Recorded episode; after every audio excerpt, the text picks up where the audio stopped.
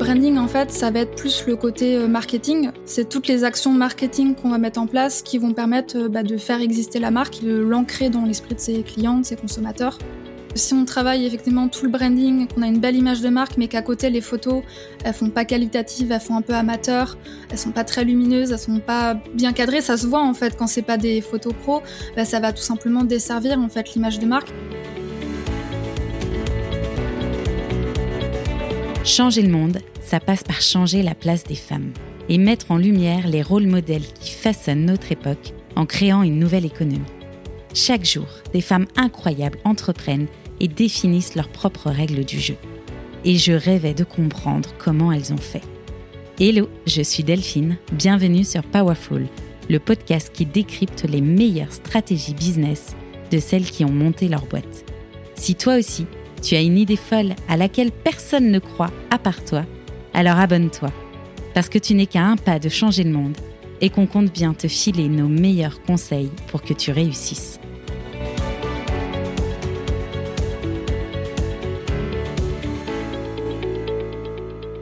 Lorsqu'on lance un produit physique, le branding s'impose comme une évidence. Quand on propose un service, on comprend rapidement qu'il peut faire la différence. Souvent flou et peu exploité, il est ce qui véhicule tout le caractère d'une marque. Et mon invité du jour le transmet mieux que personne. Julie Charrier est designer de marque pour les marques lifestyle. Entendez par là tout ce qui a trait aux accessoires, à la décoration, au lieu de vie, à l'art de vivre. Mais son expertise va bien au-delà et nous montre que le branding se joue partout pour renforcer notre positionnement. Si elle a toujours baigné dans cet univers, elle s'est rapidement lancée en indépendante pour transmettre sa propre vision du branding. Créer une identité unique à partir des valeurs de la marque et des besoins de sa cible. Son univers est poétique, sa touche très personnelle font qu'on la reconnaît entre mille et qu'en même temps, elle ne ressemble à personne. Elle réfute les images de marque à la mode pour se concentrer sur notre unicité et insuffle sa douceur et sa vision dans chacun de ses designs. Je suis tombée amoureuse de ses créations, mais aussi de tout l'univers qu'elle a créé autour pour renforcer son image de marque, comme son podcast Balade créative, où elle analyse le branding de marques connues et où elle distille ses meilleurs conseils pour créer le vôtre. Je rêvais de l'entendre par ici pour un épisode qui montre que la créativité fait aussi partie intégrante de votre stratégie de marque et que vous auriez tort de vous en priver. Dans ce podcast, Julie nous explique ce qu'est le branding, pourquoi l'image de marque peut tout changer à votre positionnement, à quelle étape le branding intervient en fonction de votre marque, mais aussi l'importance de véhiculer des émotions pour devenir remarquable, le choix ou non des couleurs en fonction de votre univers et comment créer un branding différenciant dès les débuts de votre activité. J'ai adoré cet échange plein de belles énergies qui place cette rentrée sous le signe de la créativité. Vous allez avoir très envie d'innover. J'en profite pour vous remercier pour tous les avis et notes 5 étoiles que vous avez laissés dernièrement et qui ont augmenté la découvrabilité du podcast. De une, ça m'a énormément touché et donné une énergie folle. et de deux, ça a poussé le podcast et augmenté sa découvrabilité continuez à répandre de l'amour en distribuant une note 5 étoiles sur Apple Podcast ou Spotify si vous ne l'avez pas encore fait. Ça va aider Powerful Club à toucher encore plus d'entrepreneuses. Merci encore à toutes et belle écoute. Salut Julie, bienvenue dans le podcast. Merci d'avoir accepté mon invitation. Salut Delphine, ben merci à toi de m'avoir proposé. Euh, je suis super contente d'être là. Je t'avais repéré parce que j'adore ce que tu fais euh, sur ton. J'imagine que c'est ton agence du coup, Studio KI, ou en tout cas ton studio de création. Je sais pas comment tu l'appelles. C'est plus un studio puisque je suis toute seule. C'est plus un studio puisque tu es toute seule. Ouais, ça faisait un petit moment que je te suivais sur Instagram et je t'ai abordé en te disant que j'adorais la manière dont tu travaillais euh, tes logos qui étaient hyper originaux et tous les conseils que tu diffuses autour du branding. Donc je me suis dit que ce serait un parfait épisode de rentrée. Ben, merci beaucoup. Tu es une experte en identité de marque. Tu nous expliques ce que c'est? Alors l'identité de marque, c'est vrai que c'est un terme qui peut être un peu flou pour beaucoup de personnes, euh, d'autant plus qu'il y a plein de termes en fait qui gravitent autour. Il y a identité visuelle, identité graphique, euh, branding, image de marque, et du coup je pense que les gens ont un peu de mal à s'y retrouver. Euh, pour moi, l'identité de marque, c'est vraiment tous les éléments on va dire visuels qui vont permettre de représenter la marque. Donc c'est bien évidemment le logo, euh, mais c'est aussi les couleurs, le choix des typographies, euh, les motifs, les textures, euh, les packaging, etc. Donc c'est vraiment tout ce qui est purement visuel. Branding et identité de marque, c'est la même chose? Alors, c'est pas exactement la même chose. Pour moi, l'identité de marque, ça fait partie du branding. Euh, le branding, en fait, ça va être plus le côté euh, marketing. C'est toutes les actions marketing qu'on va mettre en place qui vont permettre euh, bah, de faire exister la marque, de l'ancrer dans l'esprit de ses clients, de ses consommateurs. Et c'est en fait comment est-ce que la marque va s'adresser, quel ton elle va employer, comment elle va se démarquer, etc. Et donc, pour moi, le branding, en fait, ça englobe à la fois donc la partie identité de marque, identité visuelle, mais aussi tout ce qui est stratégie de marque qui va, euh, comme on l'a dit, en fait, quelles sont les actions qu'on va mettre en place sur euh, sur son marché, dans son secteur, pour euh, bah, se faire connaître et pour se démarquer et vendre ses produits et services. Donc c'est deux choses presque qui fonctionnent ensemble finalement. Mmh, complètement, ouais. Est-ce qu'il y en a une que tu travaillerais en amont de l'autre? Oui, complètement. Euh, pour moi, c'est indispensable de travailler la stratégie de marque en amont euh, parce que c'est ça qui va servir en fait de feuille de route. C'est très important que quand on lance sa marque, quand on lance son entreprise en tant que prestataire de service, on sache exactement euh, à qui on s'adresse, quelles sont les valeurs qu'on a envie de mettre en avant, euh, comment on, peut, on peut se différencier de la concurrence, etc. Et ça, c'est des éléments qui sont importants à connaître avant de commencer à créer l'identité visuelle, parce que c'est vraiment là-dessus qu'on va s'appuyer pour le travail graphique. Et donc, si on n'est pas au clair en fait sur ces éléments, on va simplement finalement créer une identité visuelle euh, qui va être esthétique, qui va être peut-être tendance, on va essayer de s'inspirer un petit peu des tendances actuelles, mais qui finalement va pas répondre aux réels besoins euh, de notre euh, du public à qui on s'adresse et ne va pas vraiment répondre en fait à ce qu'il recherche et, euh, et, donc du coup c'est pour ça que c'est très important de, selon moi hein, de travailler la stratégie en amont. À quel moment selon toi on doit travailler son identité visuelle dans son parcours entrepreneurial? Est-ce qu'il y a un moment qui est mieux qu'un autre ou est-ce qu'il faut la retravailler à plusieurs étapes? Bah là aussi, je pense que les avis divergent d'un graphiste à l'autre. On va pas penser la même chose. Je pense aussi que ça dépend beaucoup de son secteur d'activité. Pour moi, si on est une marque euh, de produits qu'on veut se lancer sur son sur son marché, c'est très important de la travailler vraiment au tout début de son activité parce que c'est ce qui va permettre de tout de suite faire une première bonne impression, de tout de suite montrer euh, la qualité de ses produits, de tout de suite euh, plonger en fait son public cible dans l'univers de la marque, euh, lui donner envie, rendre sa marque désirable, etc. Donc pour moi c'est hyper important de le de le faire en fait vraiment dès le début du projet. Euh, Lorsqu'on est prestataire de service, c'est très bien aussi de le, de le faire dès le début de son projet, mais pour moi c'est pas grave euh, si on le fait pas tout de suite, ça peut attendre quelques mois, dans le sens où quand on est prestataire de service, on vend beaucoup son image, euh, on vend des services, on vend quelque chose d'un peu, enfin de pas concret, qui est pas palpable, et donc euh, on va plutôt mettre en avant bah, qu'est-ce qu'on va apporter à ses clients, peut-être sa personnalité pour montrer comment est-ce qu'on travaille avec ses clients. Et donc si on n'a pas d'image de marque tout de suite hyper calée, pour moi c'est moins gênant que pour une marque à proprement parler. Euh, mais après, si, si les gens ont le budget, pour moi, c'est quand même bien de le faire le plus tôt possible. Et est-ce qu'on peut du coup faire évoluer son identité visuelle au fur et à mesure de son parcours ou de sa marque? Ou est-ce qu'il y a un risque, par exemple, si on change complètement d'identité à un moment donné parce qu'on l'a jamais travaillé et là on travaille avec une experte et elle nous fait un rebranding total en nous disant bah là si tu veux attirer telle cible c'est de cette manière qu'il va falloir que tu communiques et que tu travailles ton identité visuelle. Est-ce qu'on risque de perdre des clients en cours de route mais d'en gagner des nouveaux? Bah, c'est vrai qu'il y a toujours un, risque à prendre, on va dire, lorsqu'on fait une refonte, un rebranding, dans le sens où, effectivement, comme on va changer son image de marque, bah, il y a des gens qui vont peut-être plus se reconnaître dedans, mais de nouveaux qui vont se reconnaître dedans. Donc ça, c'est normal, en fait, et c'est le jeu. Après, je pense que lorsqu'on part sur une refonte, faut vraiment le faire de manière stratégique et penser à le faire au bon moment. Alors, il y a plusieurs raisons qui pourraient mener justement à une refonte. Il y a déjà le fait de vouloir se démarquer dans son secteur. Euh, si on évolue euh, dans un secteur euh, peut-être assez saturé, qu'on se rend compte que finalement on n'arrive pas trop à se distinguer des autres concurrents, des autres marques concurrentes, etc. Bah là, ça peut être intéressant de refaire son branding pour justement réussir à sortir du lot et à se distinguer. Si on a envie aussi de toucher un nouveau marché, euh, si par exemple au début on s'adressait à tel type de client et que finalement en évoluant on se rend compte que bah, notre cible a également évolué et que finalement c'est plus hyper raccord, bah, là encore ça peut être une bonne opportunité de retravailler son identité visuelle. Ça peut être aussi si on se lance sur, euh, si on lance une nouvelle gamme de produits. Euh, je pense par exemple à toutes les marques de beauté, de cosmétiques, euh, ou même de vêtements. Euh, là aussi, la question est importante à se poser dans le sens où euh, si en fait on lance une nouvelle gamme de produits avec des nouveaux packaging, etc., et que peut-être six mois plus tard, on se dit bah en fait, je me rends compte que le branding il est pas hyper, il est plus très cohérent avec l'image que j'ai envie de donner bah en fait on aura créé tous ces nouveaux packaging six mois plus tôt un petit peu pour rien puisqu'on va devoir refaire de nouveaux packaging avec le nouveau logo, les nouvelles couleurs, etc. Donc c'est vraiment une perte de temps et d'argent. Donc c'est pour ça quand on a des, hum, des objectifs comme ça assez euh, assez défini, euh, c'est important vraiment de se poser la question si on est toujours bien en aligné avec euh, son identité actuelle.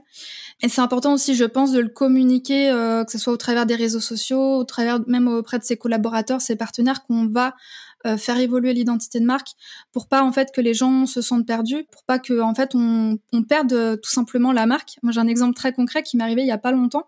Euh, c'est une marque de euh, beauté qui, euh, que je suivais depuis plusieurs mois. Et puis un jour, en regardant mon fil d'actualité, je vois que je suis une marque que je connais pas. Et du coup, ça me questionne un petit peu, donc je vais voir. Et en fait, je me rends compte que c'était la marque que je suivais déjà, mais qui avait changé de nom. Donc, y avait vraiment un tout nouveau feed Insta, qui avait changé de positionnement, etc et qu'il avait a priori pas communiqué ou alors pas suffisamment puisque moi j'avais pas vu passer l'info. Il y avait pas non plus, tu vois, de post qui expliquait pourquoi ils avaient changé de nom, quel était leur nouveau positionnement.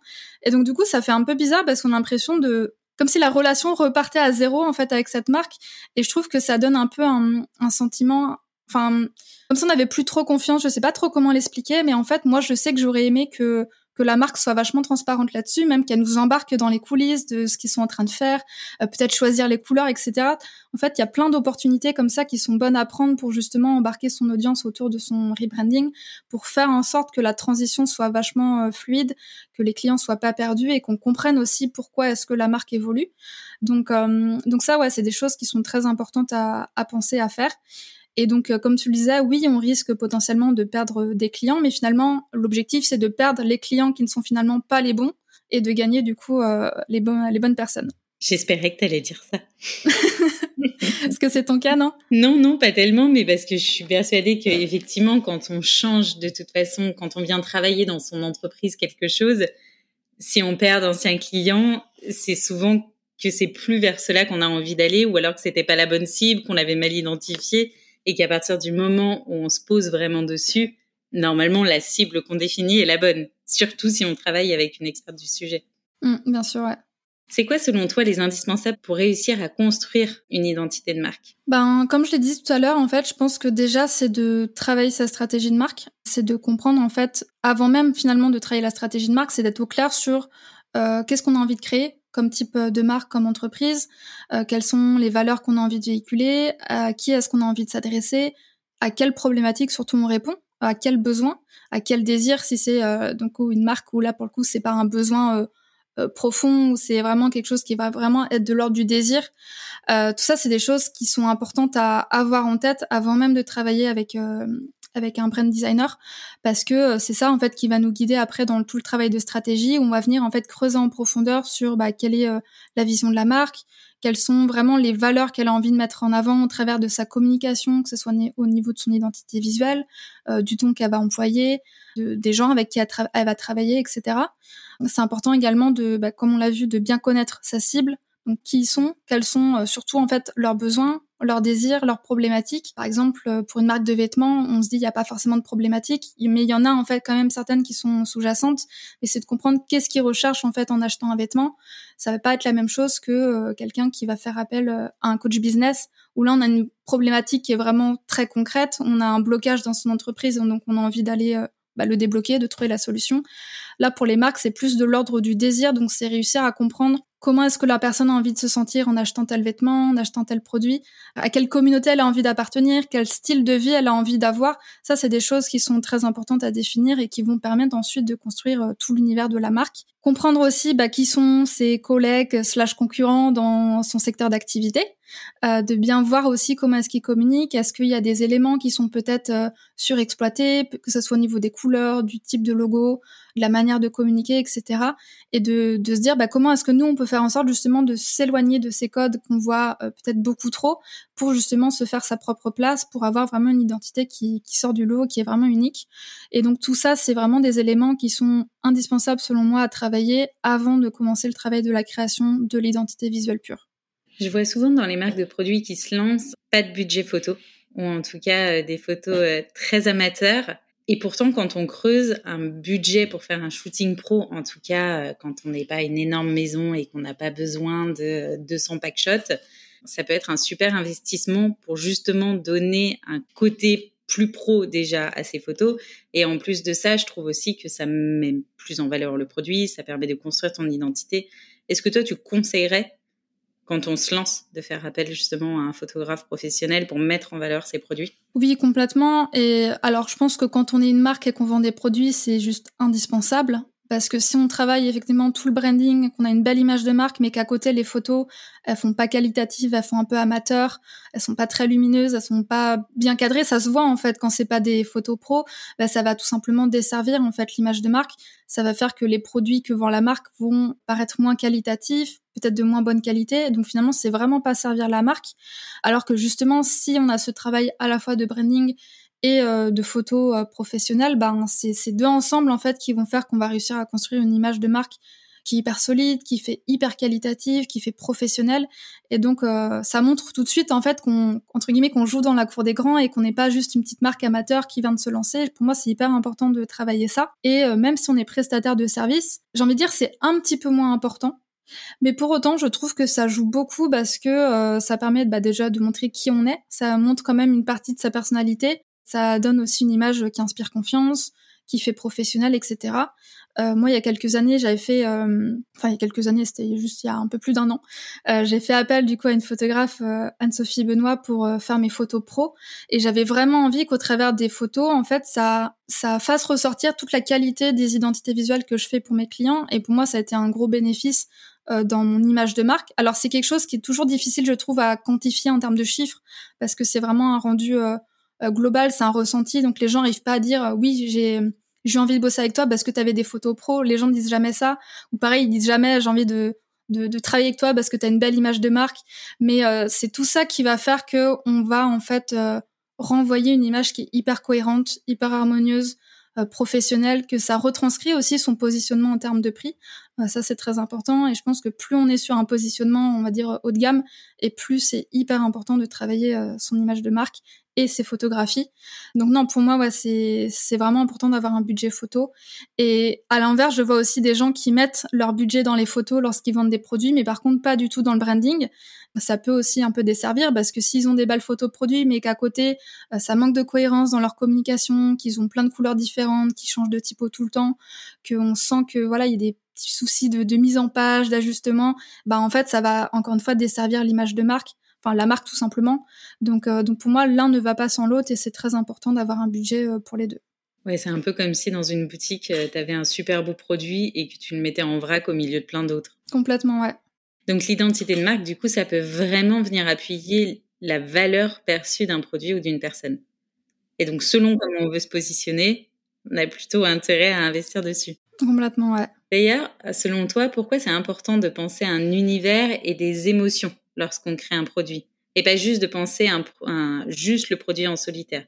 Tu vois, tu nous disais, il faut qu'il y ait une cohérence à la fois dans les photos, à la fois dans le branding. Tout ça vient appuyer l'image finale. Est-ce que derrière, quand on vient travailler ça, on vient aussi travailler les émotions qui sont un peu cachées et qui vont venir répondre aux besoins des clients, justement? Comme quand tu nous disais, ben, quand on crée une marque de mode, oui, le besoin n'est pas aussi clair que pour un coach business, pourtant il est bien là. Oui, en fait, euh, travailler tout l'univers, euh, les émotions, etc., c'est hyper important parce que c'est ça qui vend, en fait, c'est les émotions. Et il euh, faut réussir, en fait, à embarquer son audience dans son univers de marque, dans son histoire pour lui donner envie d'acheter. Donc, quand on achète un produit, par exemple, oui, un vêtement, un, un produit cosmétique ou autre, on n'achète pas, en fait, un bien de première nécessité. Ce que je disais tout à l'heure, c'est pas quelque chose qui va être indispensable pour notre survie. Donc c'est pour ça que c'est important en fait de montrer comment en fait ce produit peut être bénéfique euh, pour son client, vraiment réussir à le rendre désirable et euh, montrer en fait qu'en achetant euh, tel produit, bah, le client il va peut-être valider son sentiment d'appartenance à, une communauté, qui va se sentir connecter en fait avec une marque qui lui ressemble, qui va avoir envie euh, de faire telle ou telle chose, lui donner euh, le courage de faire certaines choses. Il y a, y, y a, plein de choses qu'on pourrait dire. Euh, par exemple, je pense aux vêtements où bah, ça permet de se sentir à l'aise dans son corps, dans ses vêtements, de se sentir plus confiante, de se sentir plus belle, plus désirable, plus forte, d'affirmer aussi sa personnalité au travers de son style. De se donner aussi une certaine image, un certain statut social. En fait, c'est tout ça que les gens vont rechercher au travers du vêtement. Et c'est d'ailleurs pour ça qu'il y a des vêtements qui sont, enfin que la plupart des marques en fait sont euh, catégorisées un petit peu par euh, style vestimentaire, tu vois, style bohème, style un peu rock, etc. Et c'est ce qui fait que moi, dans certains styles, je me reconnais et dans d'autres pas, tout simplement parce que ça reflète pas ma personnalité, ça reflète pas ce que j'aime en termes de vêtements. Donc tout ça, en fait, c'est pour ça que c'est important de, de réussir à retranscrire toutes ces émotions pour montrer que, bah, en achetant euh, telle robe à fleurs, on va finalement devenir cette femme euh, qui est hyper confiante, qui se sent hyper libre dans ses vêtements et ça va peut-être retranscrire, je sais pas, des photos avec une femme euh, dans un champ qui se sent libre. Bah ça c'est un sentiment que moi je recherche à titre personnel. Ben je vais être séduite par la marque. Et à l'inverse, euh, je sais pas moi une marque un peu plus rock. Je suis vraiment dans le cliché hein, mais une marque un peu plus rock qui va montrer une fille avec des vêtements en cuir sur une moto en train de sillonner les routes euh, de campagne, bah, ça va être le côté plus libre, plus sauvage qui va être mis en avant. Et dans ce cas, si moi c'est ce que je recherche en tant que personne, bah, je vais me sentir plus connectée à ce type de marque. Donc, euh, donc c'est en ça que les émotions, elles sont hyper importantes à, à mettre en avant au travers de ces produits. Je veux dire, ça se fait tout seul, oui et non. C'est quand même un travail euh, marketing à faire, de trouver les bons mots, les bons visuels, euh, de réussir aussi au travers de l'identité visuelle à retranscrire les bonnes euh, valeurs pour que justement tout ce côté soit très doux, très poétique, très bohème ressorte, ou alors ce côté un peu plus rock, plus affirmé, plus bold ressorte. Donc, donc ouais, pour moi c'est vraiment hyper important. Trouver les bons mots, trouver les bons visuels, trouver le bon logo aussi. J'en parlais au tout début. Une des choses que j'adore chez toi et que j'ai remarqué tout de suite à l'époque où je regardais des comptes sur le branding, c'est justement euh, l'identité très prononcée que tu donnes à chaque logo que tu crées et qui sont en même temps plein d'élégance, peu importe le secteur d'activité. C'est un sujet très fort pour toi d'avoir des logos qu'on retrouve nulle part ailleurs. Tu nous racontes pourquoi? Bah ça, c'est vrai que c'est un petit peu mon, mon cheval de bataille, on va dire, c'est de faire des identités qui soient à la fois poétique et qui se distingue en fait dans, dans le secteur d'activité. Euh, on parlait d'émotions juste avant et c'est justement ce que j'ai à cœur de transmettre en fait dans le travail que je fais. Et hum, c'est quelque chose que j'ai beaucoup de mal en fait à, à expliquer, à trouver des mots parce que c'est quelque chose que je fais de manière euh, assez naturelle et inconsciente et en fait depuis euh, toute jeune c'est quelque chose que j'ai toujours fait euh, quand j'étais ado, euh, j'écrivais des poèmes, j'adorais euh, créer des, espèces de parfums en mélangeant, tu vois, des fleurs dans des bouteilles d'eau. Enfin, j'ai toujours eu ce côté un peu créatif, un peu poétique. Et même mes copains à l'école de design se moquaient de moi, disaient toujours que je faisais du design poétique. Et je pense que c'est très lié en fait à ma personnalité, c'est très lié à mon caractère. Je suis quelqu'un de très réservé, d'introverti, qui a beaucoup d'émotions, qui a souvent du mal à gérer ses émotions, qui est traversé par plein d'émotions. Et du coup, je pense que ma manière un peu de, de faire ressortir ça, c'est ouais, au travers de mon travail, ça me permet d'en avoir un peu moins à l'intérieur. Je sais pas comment l'expliquer, mais en tout cas, c'est quelque chose qui me qui me tient à cœur et pendant longtemps, ça a été un petit peu. Euh, je voyais pas ça vraiment comme une qualité de, de, se dire que je faisais du travail qui était poétique, euh, qui était sensible, etc. Mais aujourd'hui, j'en fais vraiment ma plus grande force parce que c'est ce qui fait que ça que je me démarque qu'en toute modestie, je sens que je suis, je suis douée dans ce que je fais parce que c'est pleinement moi que je mets dans, dans les identités. Alors bien sûr, c'est aussi mes clients puisque faut que leur identité euh, s'adresse aux bonnes personnes. Mais ouais, pour moi, c'est quelque chose qui était hyper important et le fait de se démarquer, c'est parce qu'aujourd'hui, je vois tellement de marques en fait sur le marché, que ce soit des marques de produits ou même de prestataires de services. Et quand j'analyse un peu leur branding, je me rends compte qu'il y en a tellement en fait qui sont qui sont tout le temps pareils, qui se ressemblent. Et je me dis c'est tellement dommage parce que euh, on a toute cette capacité en fait à faire quelque chose, alors d'unique peut-être pas, mais de réussir à insouffler des petits éléments qui font que quand on va voir la marque, on va se dire ok, je sais que c'est la marque de telle entreprise ou je sais que c'est l'identité de tel prestataire de service. Ça, pour moi, c'est hyper important de réussir à trouver euh, bah, chez mes clients en fait qu'est-ce qui fait leur différence et comment l'exprimer bah, au travers de leur identité visuelle et de faire en sorte que cette identité visuelle bah, reflète bien leurs valeurs, qu'elle procure des émotions à leurs clients, qu'elle raconte une histoire, etc. Et justement, moi, je trouve ça ultra chouette parce qu'il y a de plus en plus de personnes qui, justement, sont introverties et qui ont beaucoup de choses à exprimer, qui l'expriment. Enfin, tu vois, c'est vrai qu'à un moment donné, tu avais l'impression que si tu étais introverti, bah, fallait pas trop le dire et que de toute façon, euh, fallait plutôt prendre beaucoup de place et parler très fort.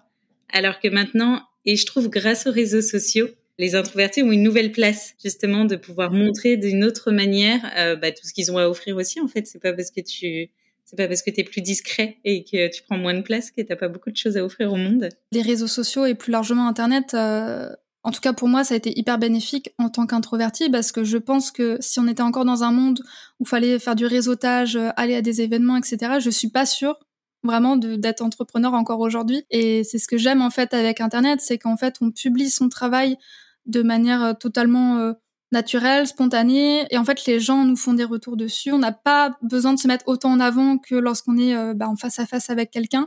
Et ça se fait de manière beaucoup plus naturelle. Et c'est d'ailleurs bah, via Instagram que je trouve quasiment tous mes clients. Et c'est ce que j'aime avec Instagram, c'est que je poste mon travail, j'explique mon travail et les gens viennent à moi naturellement et j'ai pas à faire un speech devant quelqu'un pour essayer de le convaincre et donc donc en ça je trouve que c'est c'est assez incroyable. Ouais, bah on, le dit souvent, euh, ça te permet d'attirer les personnes qui, pas qui te ressemblent, mais souvent quand même, qui sont alignées à tes valeurs. Travailler du, genre, du coup avec des gens, euh, en général pas des gens qu'on aime, mais, mais pas loin. Pour les personnes qui n'auraient pas encore le budget pour passer par une graphiste qui se lance, ce serait quoi tes conseils pour définir leur identité de marque au départ? En tout cas, d'avoir des grandes lignes de départ auxquelles prêter attention. Alors sans grande surprise, je vais dire déjà de travailler sur sa stratégie de marque, de vraiment réussir à l'établir et à se poser les bonnes questions avant même de créer son identité visuelle. Donc c'est vraiment de se poser des questions comme euh, bah, quelles sont les problématiques, les problématiques pardon, les frustrations que vos clients rencontrent, euh, qu'est-ce qu'ils vont rechercher en fait en achetant vos produits ou vos services? Est-ce que ça va être appartenir à une communauté donc pour les produits, euh, avoir plus d'estime d'eux-mêmes, avoir un certain style de vie? Euh, si on fait de la prestation de service, c'est quelle est leur problématique euh, de départ, qu'est-ce qu'ils n'arrivent pas à faire? Et comment est-ce que vous, vous allez pouvoir euh, les aider en fait à résoudre cette problématique? Après, je pense qu'une fois qu'on est quand même assez au clair là-dessus, ça va être commencer à collecter un petit peu des images, des visuels, des couleurs qui vont retranscrire justement de quoi vos clients ont besoin de voir, de ressentir pour leur donner en fait envie d'acheter auprès de votre marque. Donc quels sont les visuels qui vont retranscrire tel type de valeur? Qu'est-ce qui va faire que l'audience que vous visez va se reconnaître dans ce type de visuel. Donc ça, c'est important ouais, de se créer un petit peu un mood board en fait avec euh, ces inspirations. Et puis après, j'ai vraiment envie de vous dire euh, d'aller au plus simple, de pas essayer de faire un logo trop compliqué, de faire euh, peut-être un symbole, quelque chose que je vois souvent, mais qui est bon, ça me fait sourire parce que je suis du métier, mais mais que je comprends. C'est par exemple, je sais pas moi, des coiffeurs qui vont mettre des ciseaux ou des cheveux dans leur logo des marques de décoration qui vont mettre un, petit vase ou des choses comme ça. C'est pour moi c'est pas nécessaire et, c'est pas ce qui va durer le plus longtemps dans le temps. Donc j'ai vraiment envie de dire aux gens de faire au plus simple, de simplement choisir une typographie qui va retranscrire, bah, comme on l'a dit, les valeurs. Donc une typographie par exemple assez ronde si on veut donner une image plutôt douce, enveloppante, une typographie euh, avec une graisse assez épaisse. Euh, en capital, si on veut donner une image un peu plus affirmée, avec plus de caractère, tout ça, c'est déjà des choses que vous pouvez réussir à faire par vous-même, de choisir vraiment une typographie relativement simple, mais qui, euh, a un style particulier selon voilà, les valeurs que vous voulez véhiculer, et de simplement en fait écrire votre, votre nom de marque avec cette typo et, et presque sans en rester à, à, ça pour le logo. Et après, bien sûr, venir euh, l'enrichir avec euh, trois, quatre couleurs phares, on va dire, euh, quelques typographies aussi que vous allez tout le temps utiliser. Et ce qui est très important aussi, c'est une fois que vous avez fait ces choix de couleurs et de typographie, de les tester en fait, de voir si les couleurs ensemble, euh, il y a suffisamment de contraste, euh, de voir si les typographies que vous avez choisies, est-ce qu'elles vont bien ensemble ou est-ce que ça fait pas trop complexe? Des fois, si on utilise des typos qui ont beaucoup de caractères, si on en a deux, trois différentes comme ça, c'est un peu too much. Donc, c'est réussir aussi à, à trouver le bon équilibre. Alors, ça paraît vraiment facile dit comme ça, mais je sais que c'est compliqué pour beaucoup de personnes. Mais en tout cas, essayez tant que possible de rester simple que si vous avez, voilà, une fois que vous avez sélectionné vos couleurs, vos typos, de vraiment vous y tenir et de rester cohérent, donc de, voilà, de toujours communiquer avec ces typographies, avec ces couleurs-là, et ne pas les changer au bout de deux trois mois parce que euh, vous voyez que la, la, tendance ça va être un bleu électrique et donc partir sur un bleu électrique ou alors une nouvelle typo. Ça c'est quelque chose que je vois beaucoup euh, chez les marques euh, ou les entrepreneurs qui se lancent c'est de, de, changer un petit peu. Quand on regarde le fil, ça change un petit peu au cours, euh, en cours de route et finalement, ça fait que l'univers de marque est complètement dilué. Il y en a même pas en fait parce que ça change constamment et donc du coup, bah, c'est très compliqué après pour les gens de de vraiment s'identifier à votre marque, de la retenir aussi. Donc vraiment, une fois que vous avez choisi vos couleurs et vos typos, restez avec celle-ci. Et si vraiment vous vous rendez compte que ça vous convient pas, que ça correspond pas à ce que euh, au type de personne que vous avez envie de toucher, etc. Bah dans ce cas, faites appel à quelqu'un, faites-vous aider. Mais euh, mais ouais, je pense que c'est ce que je donnerais euh, comme conseil pour débuter. Je me suis retenue de rigoler parce que je me dis que tu as forcément dû aller voir mon compte Instagram lorsque je t'ai démarché. Et j'avoue, j'avoue, j'ai hésité à te démarcher avec mon compte Instagram qui est tout nouveau et où il y a 15 000 couleurs différentes. Parce que je ne l'ai pas utilisé pendant des mois et je me suis dit, elle va se dire, Ouf, ah ouais, elle, effectivement, elle a bien besoin de faire un podcast. non, mais après, je le comprends, hein, cette problématique. Enfin, t'es vraiment pas la seule. Il y en a tellement qui sont là-dedans parce que parce que comme soit ils n'ont pas forcément travaillé la stratégie en, amont, donc du coup ils savent pas vraiment à qui ils s'adressent et surtout ils font un petit peu à leur feeling en fait. Ils vont se dire ah ben j'aime bien cette typo du coup je vais switcher sur celle-ci. Et puis quelques mois plus tard ah celle-ci elle est trop belle et j'ai envie de l'utiliser. Et donc comme ça ils vont en fait tout le temps changer de, typo ou de couleur. Et donc pour moi, enfin c'est c'est normal si on n'a pas fait ce travail-là en amont. Et c'est en ça que la stratégie est hyper importante, c'est que lorsque j'accompagne mes clients là-dessus, ça leur donne vraiment un fil rouge et une feuille de route, une feuille de route pardon, ce qui fait que dès qu'ils ont besoin de communiquer sur leur marque, ils savent exactement quel type de couleur euh, utiliser, quelle typographie utiliser pour les titres, pour les corps de texte, et donc ça les ça les guide vraiment, ça les ça les cadre et ça leur évite en fait de passer mille ans à choisir une autre typo, à changer de couleur, parce qu'ils savent que c'est celle-ci qui correspond à leur marque, c'est celle-ci qui va leur permettre de réussir à toucher leur audience, à se démarquer, etc. Donc, euh, donc en ça, c'est aussi euh, vachement un gain de temps au final euh, pour les clients. Je suis assez d'accord, c'est ce que je dis tout le temps quand je fais bosser la stratégie à mes clients, mais moi sur la partie stratégie d'entreprise, je leur dis c'est une charge mentale en moins une fois qu'on est cadré là-dessus. Mais tu vois, c'est là où je me rends compte que c'est une vraie expertise parce que tu peux être très au clair sur ta stratégie, mais ne pas savoir du tout quel type de typo tu es censé mettre ou quel type de couleur ou quelle couleur va bien les unes avec les autres, tu vois. Ouais. J'en avais deux, j'en avais trois, mais j'en voulais cinq, j'ai jamais trouvé les deux dernières, tu vois. Vraiment, je, me suis dit, tu arrêtes, en attendant d'investir là-dedans, tu ne touches plus à rien et tu restes sur trois. Parce que sinon, ça part dans tous les sens. C'est presque un talent pour moi quand tu commences à rentrer dans ce domaine un peu créatif, c'est-à-dire de savoir, et on va en parler juste après, quelle couleur va avec quelle couleur Tu parlais de contraste tout à l'heure. Moi, il m'a fallu du temps pour me rendre compte que mon rose n'allait pas avec mon beige, en tout cas que je pouvais pas les mettre l'un sur l'autre parce que le contraste n'est pas assez important. Et c'est plein de choses. C'est un vrai métier, tu vois. C'est pas quelque chose que tu peux juste décider de faire un peu comme ça dans ton coin.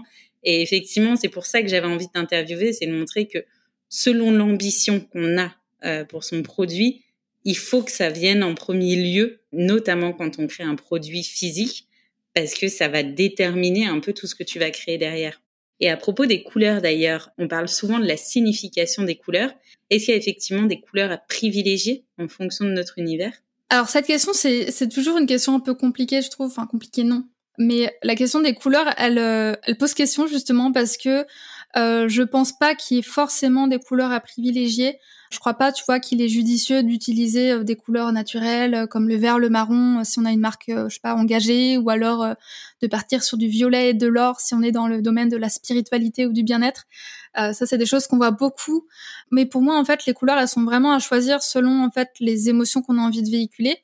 Euh, que par exemple si on a envie de donner une image de sa marque qui est plutôt, pour reprendre ce que je disais tout à l'heure, plutôt délicate, douce, enveloppante, ben, on va plutôt partir et privilégier des teintes entre guillemets douce, donc pas trop vive mais assez euh, ténue. Euh, si à l'inverse on a envie de donner une image un peu plus fun, plus dynamique, euh, bah là pour le coup ce sera intéressant d'utiliser des couleurs un peu plus vives, qui sont un petit peu plus affirmées. Mais je pense que ce que les gens oublient beaucoup, c'est que l'image de marque c'est vraiment un ensemble d'éléments c'est euh, pas juste le logo, c'est pas juste les couleurs, c'est vraiment le logo, les couleurs, les typos, la mise en page, etc. Et donc on peut très bien en fait exprimer la douceur, la délicatesse, pardon, au travers du logo, mais après choisir des couleurs un petit peu plus euh, peps pour venir réveiller un peu l'identité de marque. Et pareil, euh, par exemple, on peut très bien choisir des couleurs assez neutres, peut-être un peu dans les tons, je sais pas, beige, marron, kaki, mais avoir un, un logo qui va être un peu plus affirmé au niveau de la graisse, au niveau du, fait que les lettres vont être en capital, etc. Donc c'est vraiment pour moi en fait une question d'équilibre et de dosage. Que c'est pas parce que vous êtes dans le milieu du bien-être, de la spiritualité qu'il faut absolument utiliser du doré et du violet, et c'est pas parce que vous êtes une marque engagée qu'il faut absolument mettre du vert, du marron, du beige dans votre euh, identité de marque. Donc pour moi, c'est vraiment cette, question de dosage et d'équilibre qui est effectivement pas, pas facile à trouver tout seul, mais qui est importante parce que en fait, sinon, ça veut dire que toutes les marques en fait euh, qui veulent euh, renvoyer une image de confiance, ils vont utiliser du bleu, alors que non, on peut très bien renvoyer une image qui inspire confiance sans utiliser de bleu. Et à l'inverse, on peut très bien réussir à créer une image, une, euh, une image de marque qui est, on va dire, solaire, sans utiliser de jaune, de orange. Donc c'est en ça que c'est important de vraiment se dire que réussir à retranscrire ces valeurs de marque au travers du logo, oui, mais aussi au travers des couleurs, au travers des typographies, c'est vraiment tout ça qui va faire que vous allez réussir à envoyer en fait le bon message. Aujourd'hui, qu'est-ce qu'on peut faire ou en tout cas qu'est-ce qu'on peut mettre en place pour gagner en visibilité sur sa marque? Vaste question. Euh, je pense que déjà, bah, c'est effectivement de travailler sur euh, sa stratégie, son image de marque pour avoir quelque chose qui renvoie une image crédible, professionnelle, qui met en valeur bah, toute la qualité de vos produits ou de vos services. Je pense que ce qui est intéressant aussi pour gagner en visibilité, c'est de faire euh, bah, des partenariats, des collaborations avec des marques similaires ou un peu connexes.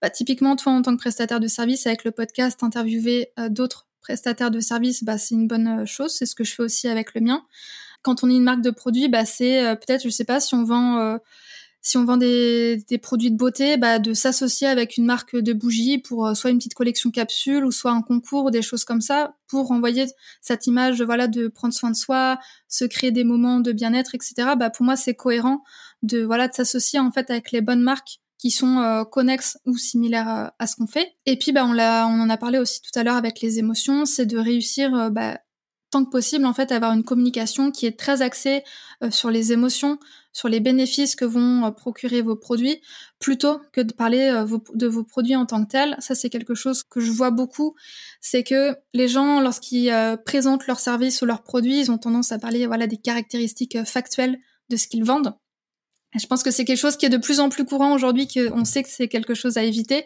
Mais euh, donc oui, connaître les caractéristiques factuelles d'une crème, qu'elle contient tel ingrédient, que euh, c'est, euh, je sais pas, un flacon pompe, que c'est une crème euh, qui est qui est très onctueuse, qui est pas un gel. Enfin bref, tout ça c'est des choses cool, mais c'est pas ça qui va faire que j'aurai envie d'acheter la marque en fait. Ce qui va faire que j'aurai envie d'acheter la marque, c'est le résultat, c'est ce que va m'apporter cette crème. Peut-être les ingrédients, effectivement, si je suis sensible à utiliser des produits naturels, biologiques, etc. Mais c'est surtout voilà les résultats que ça va m'apporter et euh, ce que l'image, ce que la marque en fait dégage et ce que ça va dire de moi. Typiquement, euh, moi je sais que j'adore acheter euh, des produits de, soins, de cosmétiques, bah, tant que possible bio et naturels parce que j'ai envie de mettre des choses des bonnes choses en fait sur ma peau. J'ai envie de privilégier aussi le Made in France. Donc c'est tout ça en fait que j'ai envie de voir au travers de la communication de la marque et qui va me faire dire bah, c'est cette marque, c'est près cette marque que j'ai envie d'acheter parce qu'elle partage les mêmes valeurs que moi. Euh, elle propose des produits qui répondent à ma problématique de, euh, j'en sais rien, je commence peut-être à avoir des rides parce que j'ai passé 30 ans, bah, j'ai envie d'acheter une crème du coup anti-rides. Euh, voilà, c'est tout ça en fait que je vais regarder et plus que en fait la, la composition en tant que telle du produit ou le comment il a été euh, formulé, etc. Pour moi, ouais, la composition, elle vient dans un deuxième temps. Et puis en général, le premier, surtout si tu es en boutique, ça va être à quel point elle va t'attirer. Et ça me fait une transition parfaite pour amener le sujet du packaging que tu travailles beaucoup euh, et qui me parle pas mal parce que c'était un gros sujet quand je bossais dans le luxe. Tout comme le sujet de ne pas être sur des, euh, comment dire, des arguments factuels parce qu'en fait, quand on achète ce genre de produit, on n'est pas du tout sur du factuel. On est vraiment sur le domaine justement de l'émotion ou de la transformation, comme tu le disais, quel, effet ça va avoir. Pourquoi le packaging, selon toi, ça a un rôle prédominant justement euh, dans la vente d'un produit? Et comment on peut créer une marque irrésistible grâce à ça? Bah, je rebondis juste rapidement avant ça sur euh, le côté luxe, parce que c'est d'autant plus important quand on est dans le domaine du luxe de mettre en avant tous les bénéfices émotionnels, parce que clairement acheter un sac 1000 euros, si on dit juste que voilà il est fait en croûte de euh, de je sais pas quoi euh, qu'il est euh, qu'il est fait en France ou je ne sais où, ce qui est même d'ailleurs pas toujours fait en France. Hein. On sait très bien que dans le luxe, c'est clairement l'émotion qu'il faut mettre en avant, c'est quelle euh, quelle star, quelle célébrité on va mettre en avant qui va représenter le sac, donc quelle égérie on va choisir, parce qu'on a envie de se dire, bah j'ai envie, je sais pas, de ressembler à Nathalie Portman. Donc si je crois qu'elle travaille avec Dior, bah si j'achète chez Dior, je vais être quelque part un petit peu comme elle. Donc c'est tout ça qui est hyper important ouais, de mettre en avant. Euh, et on revient encore une fois aux émotions, à qui on a envie d'être en achetant tel produit, qu'est-ce que ça dit de nous, etc. Et donc pour rebondir sur le packaging, c'est hyper important à le travailler parce que finalement c'est ce qu'on voit presque en premier d'une marque. Et en fait, le, un packaging qui va être bien conçu, ça va euh, laisser supposer que ce qu'il y a à l'intérieur, que le produit qui est à l'intérieur, en fait, est de bonne qualité, qui va inspirer confiance. Et à l'inverse, un packaging qui va être mal conçu, qui va être euh, pas hyper, alors je vais dire pas hyper harmonieux, mais on sent que que c'est moins travaillé peut-être, bah ça va immédiatement en fait un petit peu décrédibiliser les produits qui à l'intérieur et ça va laisser supposer que le produit est de moins bonne qualité ou de qualité médiocre, etc. Et vraiment, je pense que ça arrive à n'importe qui, que ce soit quand on fait ses courses, quand on est dans un magasin de produits de beauté, etc. On va généralement pas choisir le produit qui est euh, le, le, moins cher et le moins suffisant parce qu'on va se dire bah, que la qualité est pas forcément au rendez-vous. Et à l'inverse, moi, en plus, euh, parce que c'est mon métier, mais dès que je vois un packaging qui est hyper bien fait, qui est hyper bien travaillé, je vais me dire, waouh, mais ce qu'il y a à l'intérieur, ça doit être juste incroyable parce que le packaging est, est fou. Donc, c'est en ça que c'est super important de bien le travailler. Et même toutes les fois où j'ai eu à hésiter, en fait, entre deux produits, bah, ce qui m'a souvent euh, fait choisir l'un plus que l'autre, c'est le packaging. Et euh, il y en a un qui, pour X raisons, parce que ça dans le choix des couleurs, la typographie utilisée, la manière dont sont agencés les différents éléments, ben il y en a un qui va m'inspirer davantage confiance et euh, bah, souvent quand même c'est le packaging qui est le plus travaillé. Euh, si je donne un exemple très concret euh, pour que les gens puissent un peu plus se projeter, j'avais donné cet exemple un, jour, mais si on cherche par exemple la sauce tomate pour ses pâtes, on va généralement pas choisir la marque la marque du magasin, donc Carrefour, Leclerc ou autre. On va peut-être plus choisir une marque Buitoni ou même des choses qui sont un peu plus entre guillemets haut de gamme parce qu'on va se dire que la sauce va être meilleure, que les ingrédients qui sont à l'intérieur sont de meilleure qualité, sont peut-être bio ou pas, mais on sent que la recette qui va être à l'intérieur va être meilleure juste parce que déjà le packaging est plus élégant, il y a un côté un peu plus artisanal, etc.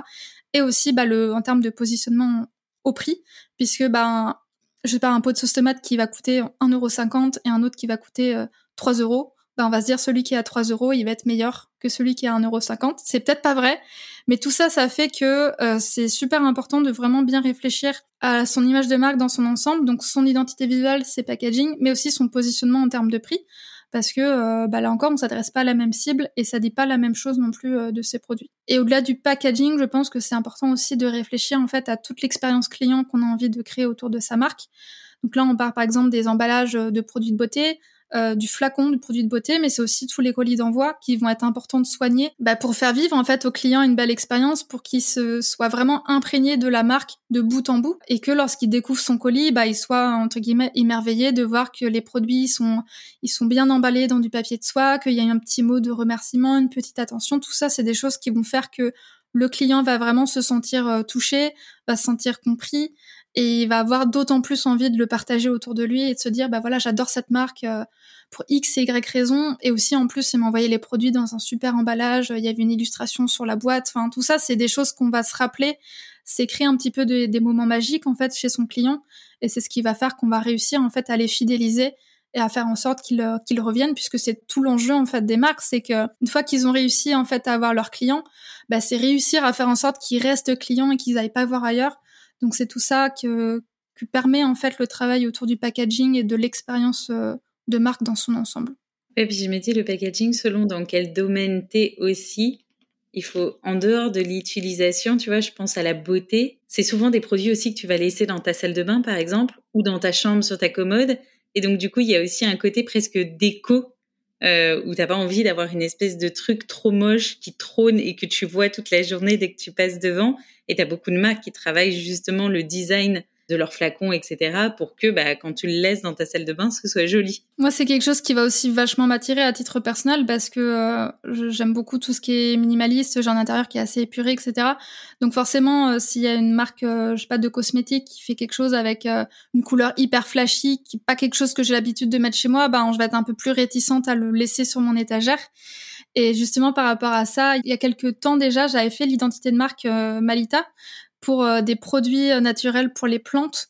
Et j'avais vraiment eu ce parti pris de le travailler comme une marque de cosmétiques. Donc en fait au lieu d'avoir des, des sprays des espèces d'engrais en fait pour plantes qui sont dans des bouteilles plastiques et qui sont vraiment pas jolies et qu'on n'a pas du tout envie de laisser traîner chez soi j'avais eu l'idée de créer des flacons en fait de produits qui, étaient en fait comme des flacons pipettes et qui étaient en fait euh, vraiment designés comme si c'était une marque de beauté ce qui fait que ce flacon n'avait aucun souci à le laisser après à côté de sa plante pour y penser à mettre les petits engrais de temps en temps.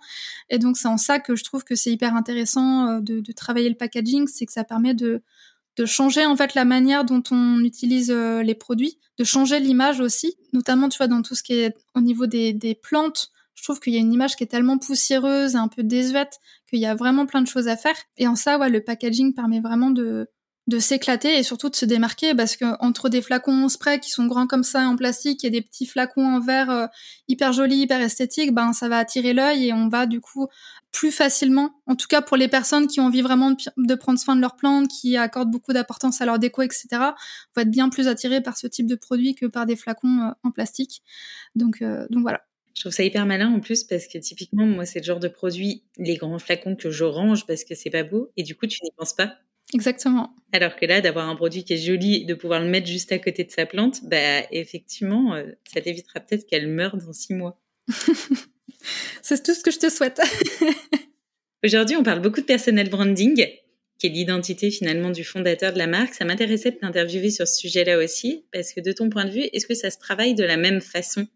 Que euh, l'identité d'une marque d'entreprise, entre guillemets Je dirais qu'au niveau des grandes étapes, c'est quand même relativement similaire. Enfin, il y a les, c'est plus ou moins les mêmes bases en fait de bien connaître sa cible, euh, les valeurs qu'on a envie de mettre en avant, euh, de savoir comment se différencier par rapport à ses concurrents, etc. Mais après, pour moi, dans la manière de communiquer, ça va être différent. Là où une marque qui vend des produits va mettre davantage en avant les produits, peut se mettre aussi en avant en tant que fondateur, fondatrice de la marque, mais va quand même davantage mettre en avant ses produits, son shooting photo, les vidéos un petit peu inspirationnelles, etc. là, le prestataire de service, il va du coup se mettre lui en tant que personne en avant donc il va a priori aussi montrer sa personnalité au travers euh, de son contenu. Alors après que ce soit simplement au travers des mots, mais aussi au travers de, de ses stories, de ses euh, vidéos, etc. De montrer en fait qui il est aussi en dehors de son activité, puisque bah, par exemple comme toi qui est coach business, si je me trompe pas, et euh, moi qui suis bah, designer de marque, même si c'est notre travail et c'est les résultats qu'on donne à nos clients qui vont faire qu'ils auront envie de travailler avec nous, c'est aussi beaucoup la personnalité.